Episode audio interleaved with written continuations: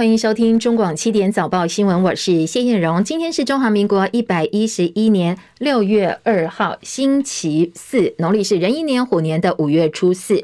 好，明天开始有三天的端午节连续假期哦。除了吃粽子之外呢，呃，一般认为端午节是一年当中阳气最盛的时候，所以很多长辈会说，过了端午之后，就算夏天真正到来了。那在实际的天气上，是不是也反映这样一个印象呢？今天还有端午节连续假期的天气。提醒连线请教的是中央气象局的预报员叶志军先生，志军早安。主持人早，各位听众朋友大家早。那今明两天来讲，整个天气上来讲都是算是比较类似的。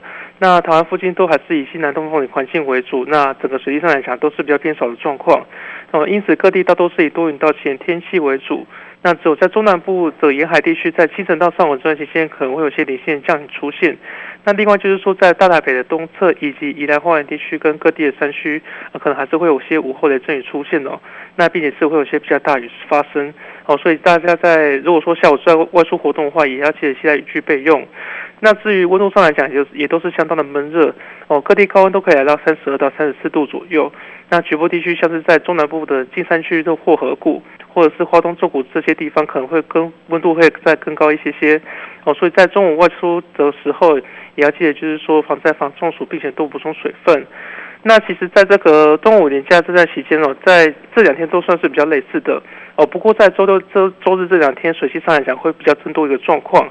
那除了中南部的一个降雨状况，整个就不不局限于就是在整个呃在清晨到上午这期间，可能就是在整天都有一些零星的呃不定时的一个降雨状况产生。那另外就是说，在其他地方来讲的话，整整个午后的阵雨的一个状况会是比较明显的哦。所以在周末这两天，如果说要外出活动的话，也要记得就是呃要注意这个天气上的一个变化。好，请教志军，这一波雨下到什么时候呢？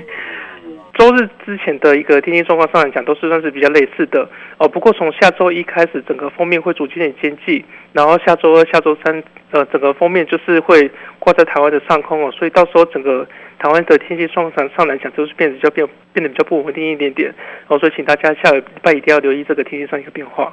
好，谢谢志军提醒，提供大家做参考。端午节连续假期，如果外出雨具还是不要忘记。那下周雨势可能就更明显了，高温也要注意防晒，多多补充水分。另外，今天清晨的几则重点新闻包括了：为了强化台美双边贸易跟经济关系，行政院的政务委员邓振中昨天跟美国贸易代表署副代表毕扬奇开了一场视讯会谈。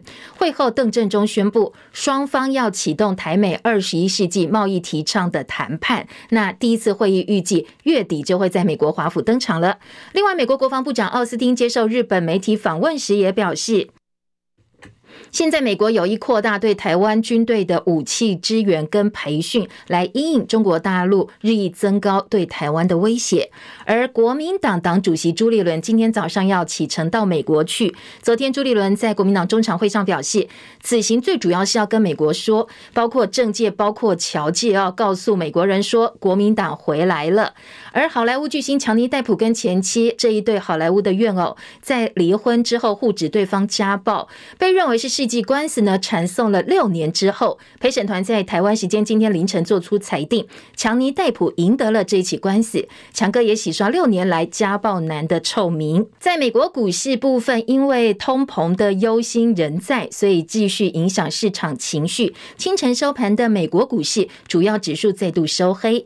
国内新冠肺炎确诊人数昨天新增八万八千两百四十七例，而在六都的染疫状况，台北市跌出了五名之外。而中南部包括高雄跟台中继续攀升，疫情呈现北降南升的状况。指挥中心说，中南部确实疫情还在升温，应该最近就会达到高峰了。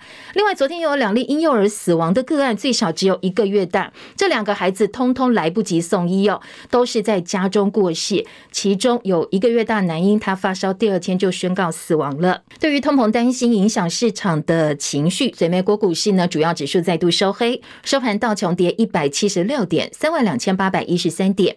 标准普尔五百指数跌三十点，四千一百零一点。以科技股为主，纳斯达克指数跌了八十六点，一万一千九百九十四点。费城半导体跌四十九点，跌幅有百分之一点六哦，收在三千零四十九点。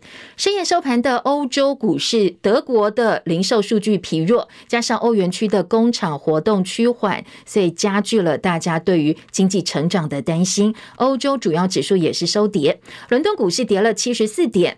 七千五百三十二点，法兰克福指数跌四十七点，一万四千三百四十点，巴黎 CC 指数跌四十九点，来到六千四百一十八点。端午连假效应，昨天台股在节前部分内资卖压出笼，外资也终止连三买转卖，卖了一百点九亿元。不过，因为八大公股行库带领投信这些国家队护盘的关系，所以昨天出现的是多空对阵。最后呢，加权股价指数开低震荡，盘中翻红，收盘的时候尾盘空方略胜一筹，所以呢跌了一百三十二点，收在一万六千六百七十五点，失守一万六千八百点、一万六千七百点这两道整数关卡，成交量缩到两千五百八十五亿元。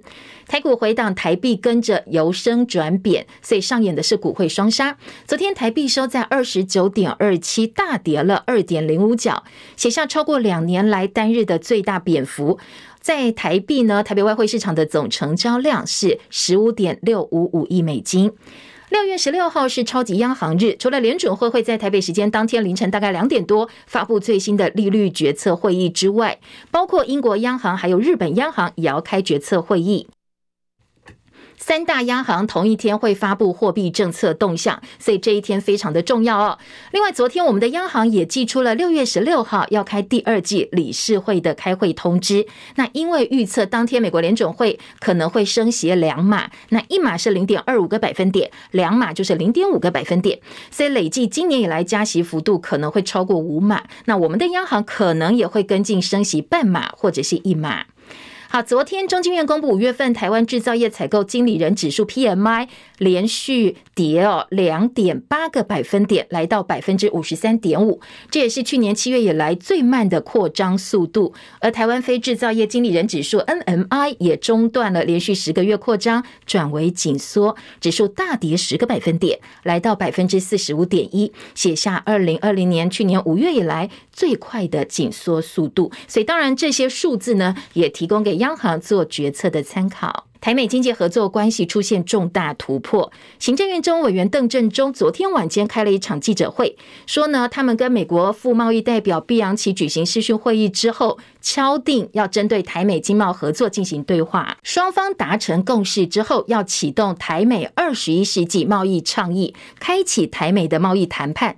目标是在谈判完成之后，能够获得高标准而且有经济意义的台美贸易协定。那第一次会议这个月底在美国华府。就要正式召开了。中委员邓振中说：“那么根据这个倡议，台美双方会启动贸易谈判，以便在未来能够获得一个高标准、具有经济利益的贸易协议。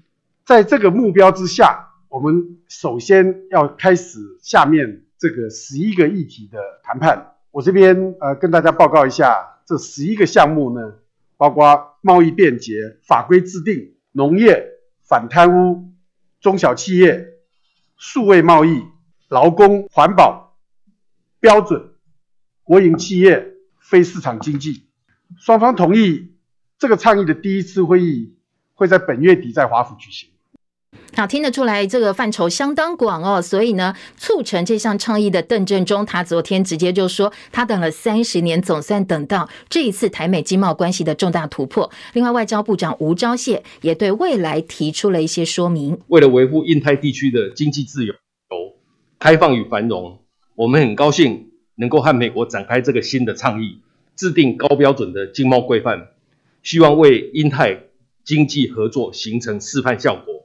也能提升台湾在区域经贸议题的领导地位，同时更能有助于我国争取参加跨太平洋伙伴全面进步协议 （CPTPP） 以及印太经济架构 （IPEF） 等区域经贸整合机制。好的，呃，在吴钊燮的说明当中可以听到哦，他认为台美二十一世纪贸易倡议之后，有助台湾争取加入 CPTPP。另外，马上七号要启程访问亚洲的美国国防部长奥斯汀，他接受日本经济新闻访问时也说。在美国部分有意扩大对台湾军队的武器支援跟培训，来应对中国大陆日益增高对台湾的威胁。奥斯汀七号要访问亚洲，参加十号到十二号在新加坡举行的香格里拉对话，可能会跟大陆的国防部长魏凤和进行第一次的会谈。而俄罗斯入侵乌克兰，美国政府决定不派美军去哦，所以昨天日经也提问说，是否不排除在台湾海峡有事之际派遣美军的可能性？奥斯汀的回答是：乌克兰跟台湾是两大截然不同的剧本。美国联邦调查局 FBI 局长瑞伊今天谈到伊朗网络威胁的时候，也提到中国大陆正在研究俄罗斯跟乌克兰的冲突，以在攻击台湾方面阻止或伤害美国。法新社说，瑞伊表示，现在 FBI 正以战斗节奏来应对跟乌克兰战争相关的俄罗斯威胁。FBI 三月的时候阻止了俄罗斯军事情报局对美国企业跟机构的潜在破坏攻击性。另外，瑞伊还表示，大陆正在信讯息战的部分研究乌克兰冲突可能会接下来哦加强中国大陆的网络战。国民党主席朱立伦今天早上要启程赴美，他昨天说国民党回来了。民进党长期在海外污蔑国民党反美仇美，所以这一次国民党重返华府是要说清楚，国民党是捍卫中华民国跟坚持民主自由的政党，台湾不能够被一个党或少数人来破坏民主自由。他说这一次他出访美国，不只为国民党，也为台湾、为台海安全，要让大家看到国民党是负责任的在野党。美国总统拜登发表声明说，美国要提供乌克兰更先进的火箭系统，精准的打击俄罗斯的目标。拜登宣布七亿美金换算台币大概两百零四亿元的军援乌克兰计划，包括射程八十公里海马斯多管火箭系统。俄罗斯克里姆林宫也发表声明，指控华府是故意急急营营的火上加油，还警告说，这只会增加华府跟莫斯科爆发直接冲突的风险。拜登稍早透过投书媒体表示，美国提供乌克兰武器跟装备是要让乌克兰自卫，而美国不会试图推翻俄罗斯总统普亭，也不会私下公开施压乌克兰政府让步割地。在此同时，乌克兰卢甘斯克州州长盖代他今天表示，连日来遭到俄罗斯部队围攻的北顿内茨克，现在百分之七十都落入了俄罗斯军队手中。不过，乌克兰的军队呢，还在市区里头继续作战。昨天，中国大陆四川的雅安市芦山县在傍晚大概五点多发生了规模六点一的地震。雅安市宝兴县五点三分发生了规模四点五地震。好，连续两起哦，三分钟之内。大陆央视报道，地震造成了芦山县、宝兴县部分乡镇受灾，而最新的报告数字是，雅安市至少已经有四人死亡，十四人受伤，通通都在宝兴县。当地正在全力以赴搜救受困的人员，而雅安市也启动地震灾害二级的紧急应变，调度了包括武警、包括消防、医疗、公安、民兵，通通加入救灾的行列。好莱坞影星强尼戴普跟前妻安柏赫德互控的诽谤官司引起国际关注。那在台北时间今天清晨呢，陪审团做出了裁定，强尼戴普胜诉。戚海伦的报道。好莱坞影星强尼戴普控告前妻安柏赫德，指控他二零一八年十二月时在《华盛顿邮报》的专栏中自称是家暴的公众人物代表，内容是不实抹黑。尽管安柏赫德在专栏文章中并没有点名强尼戴普，强尼戴普提告并且求偿五千万美元，安柏赫德同样控告了强尼戴普，并且求偿一亿美元。维吉尼亚州费法克斯郡巡回法院陪审团如今裁定强尼戴普胜诉，也就是说是安伯赫德诽谤了强尼戴普。陪审团认为安伯赫德无法证实指控内容，强尼戴普获得一千万美元补偿性赔偿以及五百万美元的惩罚性赔偿。法官后来依据法律规定，将五百万美元惩罚赔偿降为三十五万美元，也就是说安伯赫德要支付强尼戴普大约三亿台币。另外，陪审团认为强尼戴普前律师确实对安柏赫德诽谤，安博将能获得两百万美元的损失赔偿。宣读判决书时，安伯赫德低着头，而强尼戴普没有出庭。但是发表声明指出，谣言传播到全世界，对我的人生和事业造成天崩地裂的影响。六年之后，陪审团让我重获生命，我真心感到谦卑。记者戚海伦报道。除了强尼戴普有声明之外，安博在判决结束之后也发布了他的声明哦。他说，对于判决结果感到非常的失望，无法言喻。他心碎的是，堆积如山的证据还是不足以抵挡前夫不成比例的权力影响力。那他控诉被家暴的女性不被认真对待，也质疑说这个判决对其他女性到底代表什么样的意义哦？对他来讲，他相当的失望。而身为安博前男友卷入这场世纪官司。的特斯拉执行长马斯克之前也在推特发表声，呃，这个声明说，希望这两个人能够放下过去，大家都往前看，不要再对立下去。好，这一起世纪官司在过去一个月来抢占了相当多网络声量，全世界各地影迷几乎都是跟着法庭的直播审理进度哦。在关心，那在台北时间今天大概呃凌晨三点多，陪审团做出了判决，强尼戴普胜诉。而陪审团是五男两女，一共七个成员讨论之后，正式宣读了这个判决书。英国《泰晤士高等教育特刊》今天公布了二零二二年亚洲大学排名，加起来六所台湾大学跻身在前百大。其中，台湾大学排名最高，排在第二十一名，其次是台北医学大学排名二十九，而北京的清华大学跟北京大学分别排在第一名跟第二名。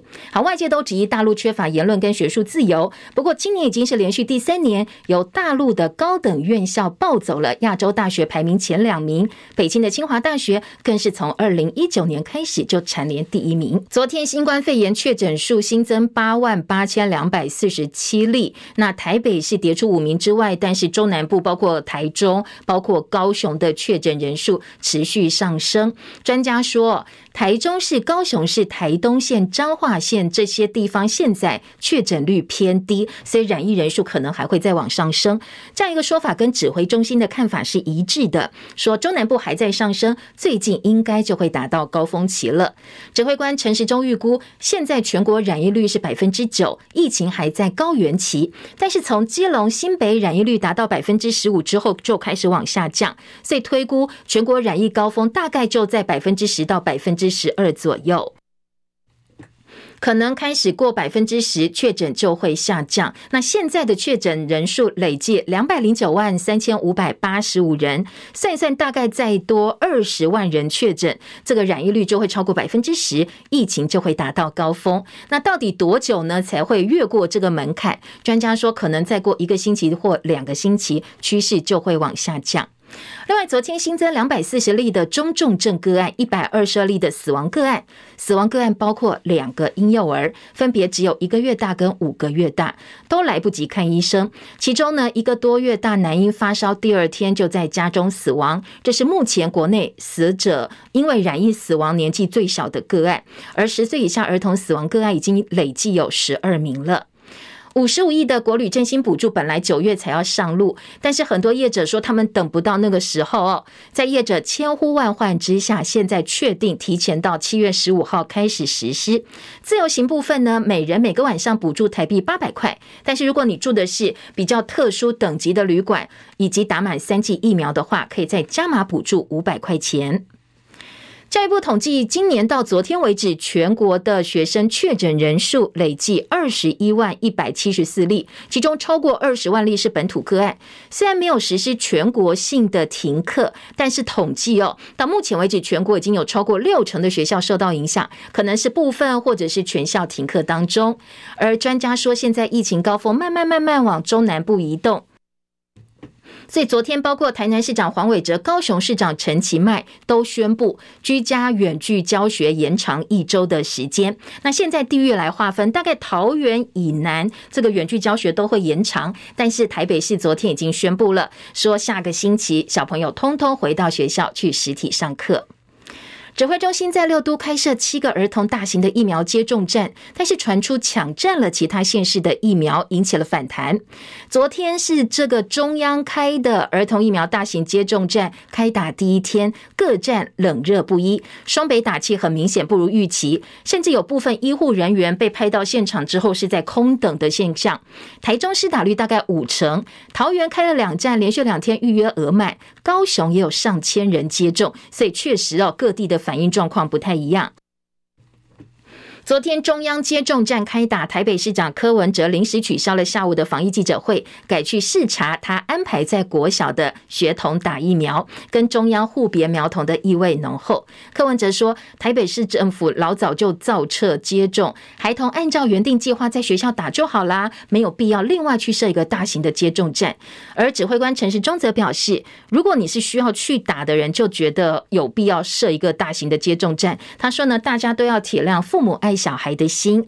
不过台北市的质疑说，你把小朋友通通呃集中在大型的接种站，反而增加染疫风险。说现在呢，个别到学校打可能是比较安全的做法。台铁被曝司机员确诊，还被要求继续开车，引起全国火车驾驶产业工会不满。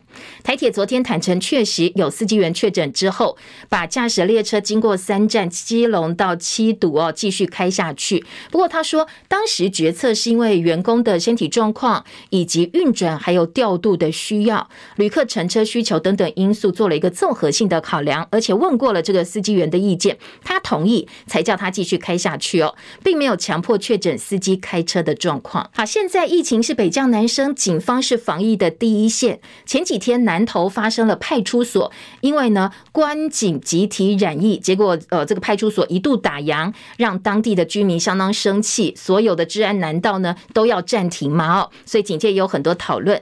因为呢警察机关真的你不能够打烊哦，你一打烊可能接下来影响的是包括治安、包括交通。所以昨天又传出台南有外勤机关一次八名。关警确诊，分局长很担心会不会导致警所打烊的状况重演，所以赶快紧急调度其他警力，终于撑住了，可以维持正常的运作。英国国家统计局今天公布了一份官方的统计数据，数据显示说，国内估计大概两百万人是有新冠的长期症状，也就是我们说的长新冠，占总人口大概百分之三，而且其中八十二万六千多人是在染疫至少一年前，就是他染疫发生了一年康复之后还有这些症状，甚至还有是超呃确诊康复超过两年以上出现长新冠的一些症状，比较常看到的长期症状是疲。疲倦，自行通报患者百分之五十五都说会感到疲倦，还有呼吸急促、咳嗽、肌肉疼痛等等。而最大族群大概是三十五岁到六十九岁的女性，从事社工、教师或者是医疗照护人员这些特定职业比例更高。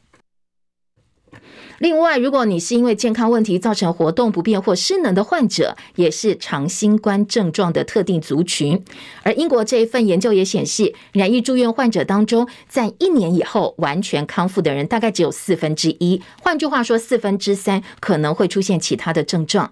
而女性患者完全康复的可能性比男生哦低了大概百分之三十三左右。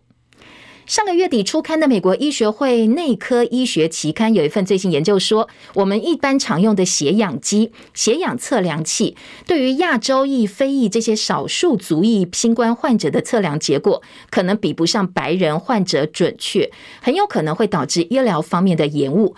因为呢，研究人员指出，有些症状比较严重的有色人种，他的血氧浓度低到应该去看医生了，但是血氧器测不出来，他可能会诊断为不急，或者是。不必就医，他就得不到在当下应该获得的治疗。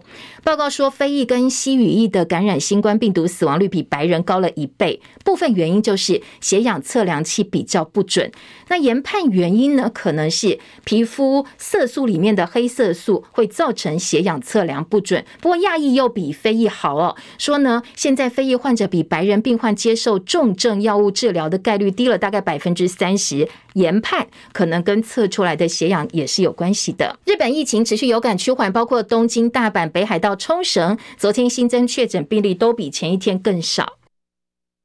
日本人大概两年多没有办法用观光的名义呢到南韩去。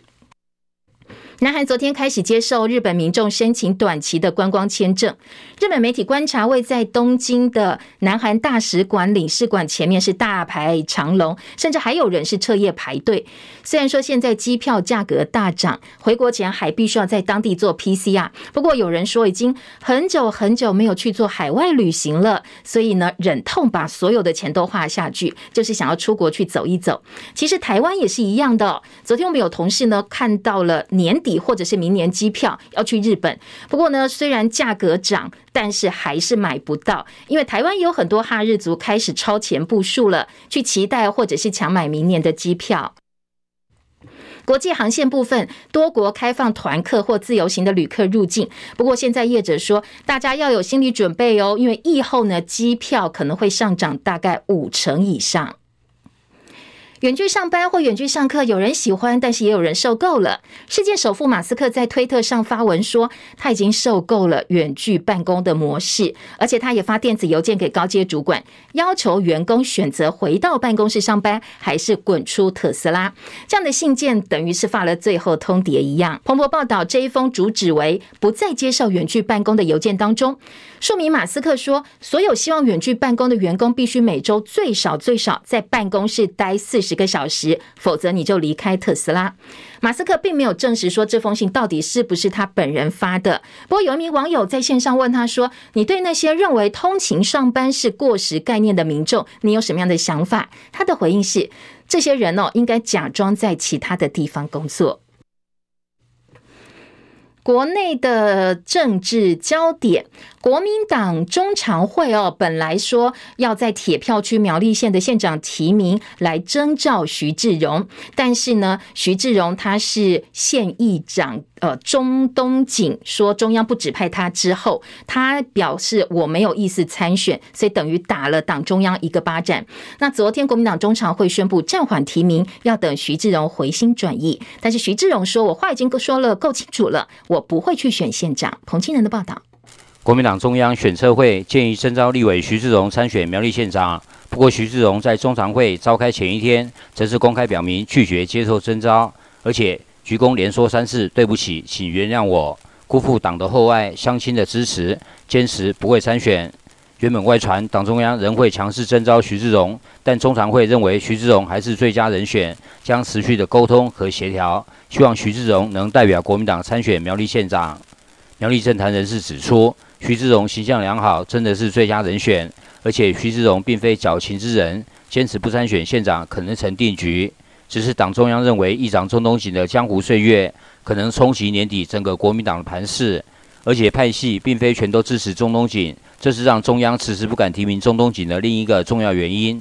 如果钟东锦选不成县长，在派系不挺的情况下，议长宝座都未必能够十拿九稳。至于前水利会长谢福弘，苦于知名度不足，与经过两次大选的民进党对手徐定珍相比，谢福洪占不到优势。国民党中央硬要徐志荣选县长，其实是不得不然的选择。毕竟台面上阻力最小、胜算最大的也只有徐志荣。中广记者彭清仁在苗栗报道。新北市刑大跟永和分局侦查队昨天下午在台北市万华区的西门町闹区追捕涉嫌掳人勒赎的嫌犯车辆，车上二十一岁孙姓嫌犯看到警察拦查，他不断冲撞路上行驶的车辆，企图要逃离追捕。最后警方对空鸣枪，在优势警力之下，把车上的孙姓嫌犯压制逮捕。那这个案子呢，经过新闻媒体报道之后，其他掳人勒赎案的同伙就赶快把被害人释放，被害人吓得不敢回。不敢自己去回家，是警方接到消息，在被害人住家附近把他找到，带回保护。现在全案有六名嫌犯到案。好，这名呃，这个案子一开始哦，是新北永和一个老先生，他昨天早上很着急到台北市刑大求助，说他的养子被绑架了。警方追查发现，这个养子因为欠债，上个月三十一号被人掳走，主嫌用视讯电话的方式联系他的养父，要求三十万元赎金，结果没想到到。昨天这个赎金就改成两百万元才能够放人。后来主嫌要求养父昨天下午交赎金，警方在现场埋伏抓人。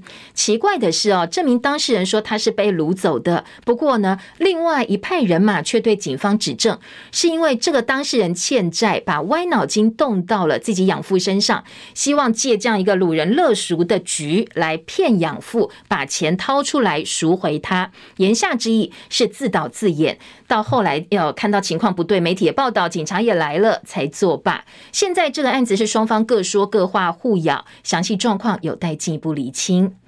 另外，桃园有个爸爸昨天晚上写下千字文求救。他说他罹患脑癌四期，但是还想要活下去的六岁女儿，她叫小溪，需要大家帮帮忙。这个爸爸说，小溪只剩下一年的生命。上个月十三号快筛阳性，经过线上挂号看诊之后，诊所通报逐渐康复了。三十号到医院治疗的时候，PCR 还是阳性。回过头发现，十三号的视讯看诊通报并没有完成，所以变成小溪确诊时间被定在三十号，要再。隔离十四天，小一就没有办法持续去看医生了，因为他已经出现了癌症前兆，让家属非常担心，所以爸爸到网络上求救。对此呢，桃园市长郑文灿也在文章下面留言说，会帮忙厘清真相，也会请卫生局来帮帮忙。美国国会先前开了一场会议，过去半个世纪以来第一次出现不明飞行物的听证会，正式摊在阳光下，让各界来检视这些证据。五角大厦公开了新的机密影像，包括 F 十八战斗机前面的不明发光物体，但是美方强调不清楚这个到底是什么。而最近我们有民众在合欢山五岭拍风景照的时候，也拍到了不明飞行物体，因为它在天空中移动的轨迹非常奇怪，所以它 PO 到网。路跟大家分享，引起很多人的讨论。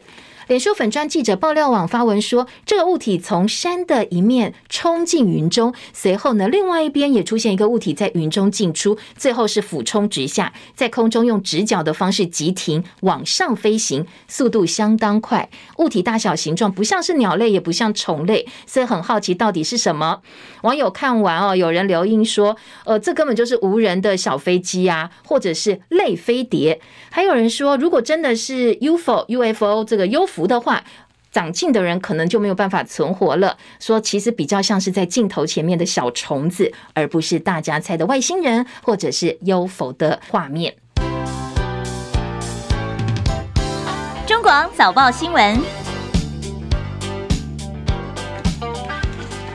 好，现在时间已经七点三十五分喽。提醒大家，如果今天呃还没有放假哦，上班上课注意时间，动作加快，不要迟到喽。中广新闻在 YouTube 频道直播持续进行当中，在早上八点追踪之前呢，叶勇都会在呃 YouTube 频道上陪大家关心国内外大小事。还是要提醒现场的好朋友，记得点进我们的 YouTube 频道之后，帮叶勇检查一下哦，有没有按赞、分享、订阅频道，谢谢大家的帮忙。白天随时都可以回到影音档案中广新闻频道上哦，帮影音档案按赞、分享，再次。感谢大家。今天早报的头版重点，首先是昨天晚间行政院开的这一场记者会。好，大家有一个认知哦。如果说我们的政府机关临时紧急在晚上开记者会，肯定是出了大事。呃，要不然就是重大政策宣布啦，要不然就是一个紧急的状况。那昨天晚间的记者会宣布的就是台美启动贸易呃这个倡议，贸易倡议就是双方要来谈推动下一步要签贸易协定。那关于呃。呃，BTA 就是双边的贸易协定谈判，接下来可能会对于 CPTPP 也会有正面帮助等等。包括今天的两个财经报纸《工商经济》都是头版头条配合内页的报道，而综合性报纸《中时联合自由》都把它放在头版的下半版面，头版二题，内页也都配合，几乎都是一个版面，告诉大家，呃，到底是口惠实不至呢，还是真正重大历史性的进展？每个报纸看的角度不太一样，分析也不一样哦。另外，疫情焦点，中时联合持续在头版头条大标来关心。中国时报关心的是，呃，大家想要度过现在的高原期，从高峰之后把整个疫情往下走呢？什么时候是关键？昨天指挥中心说，大概还要在二十万人确诊，我们就会达到超过百分之十的染疫率，接下来就有机会，呃，从高原期高峰哦往下走了。另外，联合报则说，中南部还没有到达高峰哦，而且昨天又有两个小。小 baby，那婴幼儿染疫之后快速的死亡。好，这是联合报今年头版关心的疫情重点。疫情威胁，自由时报今天头版头条放的大标题告诉你，我们要开始拼观光了，因为业者受不了了。今天自由时报跟呃这个中国时报在头版都可以看得到国旅补助，现在要提早在七月十五号正式上路的消息。这就是今天各个报纸哦在头版的重要新闻。来听在标题部分呢，工商时报说台美启动 BTA 谈判，邓正中昨天跟美国贸易副代表宣布，台美二十一世纪贸易倡议六月在华府就要第一次开会。这是呃今天的工商时报。经济日报说台美大突破，启动了贸易倡议。好，来听啊，今天两个财经报纸在头版针对台美启动 BTA 谈判，我们所谓的呃这个贸易倡议到底有哪些重要的内容？工商经济都用表格的方式告诉大家，台美二十一倡议的启动时间是六月一号，就是昨天正式开始。十一项的提议包括贸易便捷法规制定、农业反贪污、中小企业数位贸易、劳工环保标准、国营企业非政策市场政策。它的意义部分呢？重大的意义当然是台美正式开始贸易谈判。另外呢，希望能够奠定可长可久的基础，议题又很广泛，用堆积木的方式来推动签署台美自由贸易协定，征求各界意见，谋取台湾最大利益，有助台湾加速跟国际双边或者是多边的经贸协议。争取参加印太经济架构。好，这两个财经报纸哦，分别用头版大标题跟表格的方式来告诉大家昨天记者会几个重点。联合报今天头版头条则是有在野党蓝营方面的质疑，说呢，好，你要签这个。推动台美的贸易倡议，但是只看到一堆，刚才也听到很空的东西哦，只是宣告，还没有看到任何的实质内容跟细节。所以今天联合报在头版二题就说，我们谈这十一项议题没有错啦，但是最后呢，到底会有什么样的结论或者是成果，现在都还要再观察哦。二版联合报说，我们的提倡这个倡议积木有要求梅利多，跟踢法是同一套剧本。一抹抗中色彩，台湾说到底还是在配合美国。今天联合报记者在新闻幕后张文新的特稿说，一时之间看不出来台湾在这项倡议会前磋商的时候到底获得了什么。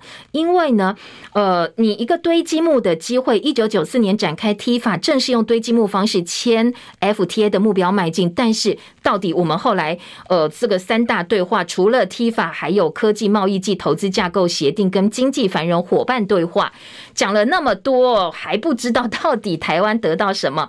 台湾只是配合说呢，呃，把台湾跟其他国家、国际组织视同等同视之。台湾配合美国现阶段的政策需要来对抗中国大陆，等于我们是站队了哦。美国把我们拉进来，而且呢说好，我现在呢让你加入这个贸易提倡、贸易倡议，你跟日本是同等地位的，我们跟其他国家是在一个水平线上哦。看起来好像是这个样子，但是但是真正的。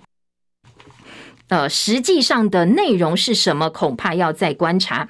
今天联合报举例，在贸易倡议提到最后两点，国有企业跟非市场政策跟作为，是今年三月美国贸易代表戴琪年度贸易报告当中指责中国大陆的内容。当时戴琪说，大陆造成很多贸易摩擦，中方为一个大型的非市场经济体中央经济计划实施不公平反竞争的行为，伤害了美国，包括美国的劳工跟企业。好，他说，其实。这不是美台之间的贸易障碍，也不是台湾的市场特色，你为什么要列进来哦？难道不是拜登政府的中国政策吗？所以，当我们真正开始磋商的时候，怎么样确保台湾谈判主动权，增进国家利益，拿下具体成果，恐怕还有很多挑战。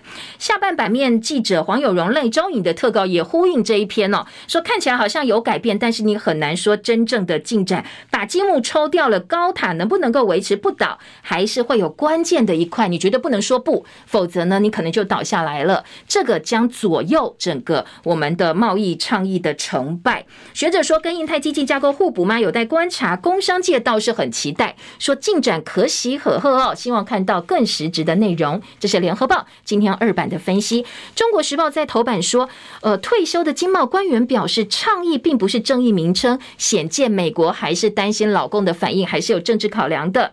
说呢，呃，退休官员表。表示，我我们把贸易谈判称为倡议，就是政治考量，美方不愿意用协议、协定这些正式的名称。这个重点是体制面对台湾的实惠不够，部分项目对美方有利，例如劳工法规，应该是美国怕竞争坚持纳进来的。当然，呃，也有部分的专家说，美国是台湾外销订单主要来源国之一，对于未来台美之间的贸易合作深化或者是互动，你有这个倡议还是比较好的，还是有帮助的。中国时报、自由时报则说，邓振中说，我等这个等了三十年了，总算计这个月底就要正式来推。动了，所以今天《自由时报》也是在头版中间版面显著的标题来报道。二版新闻当中说，邓正中表示，这是我们接下来继续争取加入 IPEF 相当重要的一环。这个 IPEF 就是印太经济架构协定。法新社说，美台新倡议是要挑战中国大陆。路透跟法新引述美国官方的话说，美台新倡议的谈判范围不涉及关税或市场准入项目，所以根本不需要美国国会同意。美台关系强健，未来不排除任何的发展。说呢，有华府官员表示，未来有机会会让台湾加入印太经济架构。最初启动没有包括台湾，但是未来可能会把台湾纳进去。好，这是自由时报。另外，呃，下半版面，自由时报还访问了学者中经院的学者李淳执行长，他说台美经贸定位现在已经升级到了盟国的层次，整个往上拉升了。好，这是今天自由时报。每个报纸不太一样啊。另外，在国际新闻版面还有五十三个国家最新的民调，说如果台湾有事，有其中二十六个国家愿意断开跟中国大陆之间的贸易，占中国贸易总金额大概五成以上。美日韩德多国民众都支持断绝经济，挺台湾。今天，呃，自由时报的重点就是要告诉老共，如果说呢，呃，你真的要武力犯台的话，你要冒着相当大的经济代价，因为这一份民调说进行五十三个国家的民调，有二十六国的民众说，我们愿意不管中国大陆的跟我们的贸易关系，我们就是要来挺台湾。好，当然实际发生的时候有没有这么乐观呢？就要再观察了。至少这个民调显示是这个样子哦。自由时报的报道，这个《旺报》今年也放在头版，说国际民调，中共如果犯台，半数受访国家愿意断绝跟中国经济往来，来挺台湾。大陆智库说，现在美国对中国展开大围剿，摊牌的几率上升，未来中美博弈最激烈。程度可能是军事对抗全面摊牌的几率，现在不断不断的在升高当中。这是呃，今年《旺报》在头版提出来的提醒。好，听完了台美之间的这个贸易倡议，在各个报纸很大版面的报道之后，我们来关心疫情。中时跟联合今天都是头版来做报道哦，在疫情的焦点。中国时报头版头条大标题说，我们现在全国染疫率超过百分之十，疫情可能就会开始趋缓。现在慢慢慢慢往那个方向，但是还差多少？差二十万人染疫，这个二十万个确诊，如果出现的话，就会有机会达到高峰，然后往下走。联合报则提醒，中南部还还在往上升，还没有到达高峰，而且呢，全国目前染疫率大概百分之九。昨天又有两名婴儿在家中死亡，这是联合报今天头版关注的重点。除了这两个头版的报道之外，在内文以及内页新闻跟疫情的重点，呃，今天的联合报头版有昨天儿童疫苗大型接种站开打，每个地方的冷热不同的一个画面哦，这个照片报道。中国时报呢，今天则是关心。除了现在的病毒株，又有新的变异株了，可能一路我们对抗疫情、对付对抗这个新冠病毒，要奋战到明年的。呃，初或者是今年的年底，高雄染疫率现在大概只有百分之六，还会往上走，还有新增两个小 baby 的猝死，最小只有一个月大。这是中国时报今天的联合报头版，则是用表格告诉你中南部现在疫情升温的趋势。你看台中现在染疫率百分之六，高雄百分之六点六，台东百分之六点八，彰化更低百分之四点八，台北是百分之十点六，新北百分之十五点二，基隆百分之十五点九，桃园百分之十二点。那现在这些县市的疫情都是往下走的，所以你合理解读哦，一定要到达一定的染疫比率之后，这个地方的疫情才有机会趋缓。这是联合报今天头版表格讲的重点。内页新闻跟疫情有关呢，我们来听到的是，呃，在自由时报的三版说。呃，陈时中表示，再一个百分点，在二十三万人确诊，疫情就会往下走。桃园以南中小学远距教学延到十到十二号。台北市花莲恢复实体上课，新北授权各个学校自己决定。中重症加二四零，死亡加一二二人，两名婴儿在家里发烧不治。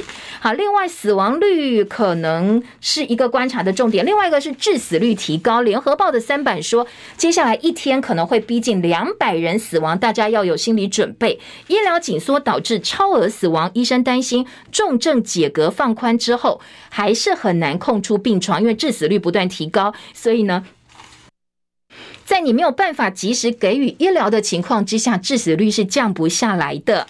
还有护理师现在变看护工，怎么回事哦？因为呢，专责病房压力太重，一名护理师要顾七个患者，指挥中心接下来可能会聘照护的辅佐员来减轻医护人员的负担。回台检疫七加七，名嘴沈富雄说这个是科政，有脑残的指挥官就有受尽委屈的国人。他说你这个七加七哦，你已经打完三剂疫苗了，其实呢根本不值得这么做。为什么对自己人这么？这么严苛呢？你带回新的变异病毒株可能有风险，但是另外国人染疫率百分之六，跟入境染疫率百分之六已经差不多了。台湾每天新的确诊人数最起码最起码六万到八万，入境筛检只有六十个人左右。他说：“你这样相比哦，你对于入境者的严苛是没有必要，因为你国内。”其实病毒的状况更严峻哦，你自己本土的状况比国外进来更严峻。好，当然这是沈富雄的看法哦。联合报的报道，中国时报三百疫苗分配不均，陈时中说：“哎，你如果地方不足报上来，我给你哦，我绝对没有抽地方的单，一定会给你足够的疫苗。”好，再来听到的是，呃，今天的中国时报二版是批评医生口炮轰我们整个对抗疫情的政策跟整个走向。战略好像肥皂剧一样，认为蔡英文欠民众、欠医护一个道歉。超前部署开箱之后，才发现缺疫苗、缺快筛、缺药品，政策错了不认，认了不改，民怨炸锅。好，这个是今天中国时报的报道。还有昨天跟政治有关的话题哦，是国民党立委赖世宝质疑说，去年疫情死了八百多人，当时苏奎说监察委员要约谈陈时中，不厚道、不道德，监委就不敢说话了。今年疫情到现在上千人死亡，孩童死亡率是日本的十倍，韩国的八倍。没有看到任何监委要来做调查，说到底有没有政策失当，或者是官员的错误。监察院昨天则表示，如果有陈情的话，我们会针对这个部分来做分案了解。好，那昨天资深媒体人赵少康也在脸书发文。他说，艺人郭彦均发文，很多孩子走了。那第一时间，苏奎说这是谣言，要查办啊！甚至刑事局把矛头指向内容农场幕后操作者。调查局还讲了一个名字叫徐芳丽，这个 ID 这个账号说都是这个账号在散播谣言。但是被点名的内容农场或徐芳丽发文时间，明显比郭彦均跟媒体报道都还要晚。换句话说，呃，这个时间的顺序是说不通的。所以证明昨天赵少康的说法说。这个是政府自己发动的认知作战，把各方发文或转传的时间去整理出来，就可以看出带风向其实是政府，是蔡政府。他点名民进党台中市长参选人、立法院的副院长蔡其昌，他清水服务处的特别助理叫蔡明坤。他自己在散播假消息的图卡，他说在台中哦，只有七千两百剂儿童疫苗施打完成接种，实际上台中已经打了七万七千两百九十人了。昨天在台中市议会，市警局长也被问到这件事，他说这个跟真相事实差距过大，已经符合了假讯息恶假害的要件，恶意呀假讯息，而且造成伤害，那依法是可以侦办的。所以赵少康直接就问行政院长苏贞昌说。郭彦均说：“很多孩子都呃，很多孩子走了，你第一时间要查办。那这个这么明显的一个假讯息散播，你要不要办哦？它影响到台中市长卢秀燕，也影响到台中的防疫作为啊。那你到底要不要办？今天在呃早报也看到了，说绿营牵拖徐芳丽农场文，赵少康批，这根本是乱扯。好，再来听到的是今天内页新闻，还包括台北市下周恢复实体课，桃园以南呢，则是继续远距教学。”大陆上海解封第一天重现塞车的日常，三大火车站运送超过三点五万人次，上班族复工担心解封式的社恐。大陆呢正式在上海开始解封，很多人开心哦。那在联合报说是好像跨年一样，大家非常的开心，因为闷坏了。超市出现囤货潮，凌晨零点一到，街头瞬间涌入车流人潮，但是呢，进入公共场所还是要拿核酸证明的。稳经济政策，李克强说应该要加快生效，还没有完全复产，所以今天联合报的分析，上海你要复苏恐怕还要几个月的时间。自由时报今天头版头条是国旅住宿最高补一千三百块，提前在七月十五号上路，适用礼拜天到礼拜四，每个人先用一次，先抢先赢。当然，这样一个政策呢是要拼观光，因为国内很多的业者都说他们撑不下去了。今天自由时报在头版说，这是鼓励特色的团体旅游，美团最高补助三万块，希望帮国境解封，外国观光客进来，我们提前做一些暖身操。内页新闻，自由时报说，机票齐涨，台北到到金门现在两千六百四十一块钱，国内线涨幅大概百分之四点八，国外更可怕，国外会涨超过五成以上。那如果你想要换日元的话，现在日元继续贬哦。今天联合报财经版面说，换汇建议大家分批换，二十五年来新低，没错。你换十万台币，比去年高点，大概呢，你可以多赚九张迪士尼的门票，但是你不知道低点在哪里哦。所以呢，可能呃，接下来你分批是比较保险的做法。好，这是联合报提供给大家做参考的建议。嗯，再来听到的是其他的政治话题。今天中时的政治焦点是朱立伦访美说，我们国民党回来了。然后联合报关心的是在苗栗部分哦，这个徐志荣不知道怎么征召成这个乱七八糟的状况。联合报说蓝营暂缓征召，给徐志荣一些时间。苗栗提名卡关朱立伦说。更成熟之后再来提报中常会，但是徐志荣呢坚持我不会参选。那征召难题一纸新闻稿恐怕很难化解。他不选呢，最主要的原因是他觉得你国民党党中央根本都没有瞧好这些想选的人，你也没有摆平，他们还是想选呐、那你现在叫我出来选，叫我自己摆平，其实对他来讲当然也不容易。所以呢，在苗栗又出现了国民党征召的。一个乱象，一个难题。今天在呃这个自由时报有江启臣前党主席说，党中央你要征召变成现在这个样子，你就要负责到底。好，这是政治话题。内页新闻：兰阳技术学院全校只剩下九十八人，接下来要停办。台湾首府大学列为专案辅导，外传董事会掏空资产自救会可能会北上陈情。联合报则说，现在没有列专案辅导就直接宣布停办，恐怕会变成私校退场的趋势。自我先了断，我不管你们别人了。那用私校法弹性很大，董事会比较容易安全下庄，所以呢，校产可能接下来通通充公。好，再来在财经报纸部分呢，今天今。经济日报下半版面，廉价效应，台北股市卖压出笼，外资呢终止连三买，热钱出走，台币贬二点零五角，收在二九点二七。叶伦认错，这是呃美国财长叶伦说，我误判了通膨情势，认为油价会续涨，不排除再受影响，强调白宫已经聚焦在抑制物价。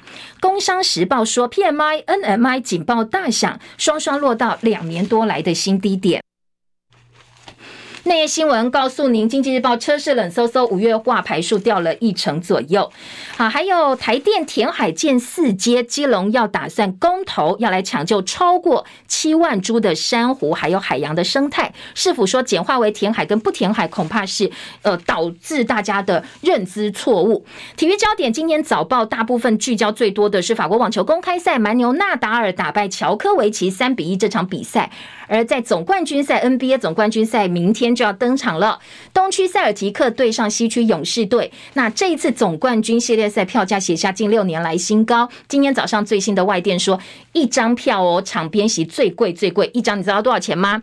八万零八百七十九块美金，台币大概两百三十五万块一张票看这场比赛，真的是天价哦。今天早报的报道。那今天在法网的女单部分呢？呃，女将斯威亚蒂在八强赛直落赢取，打败了美国对手，晋级到四强赛。以上是今天早报新闻内容，谢谢大家收听，端午节快乐喽！记得按赞分享，拜拜。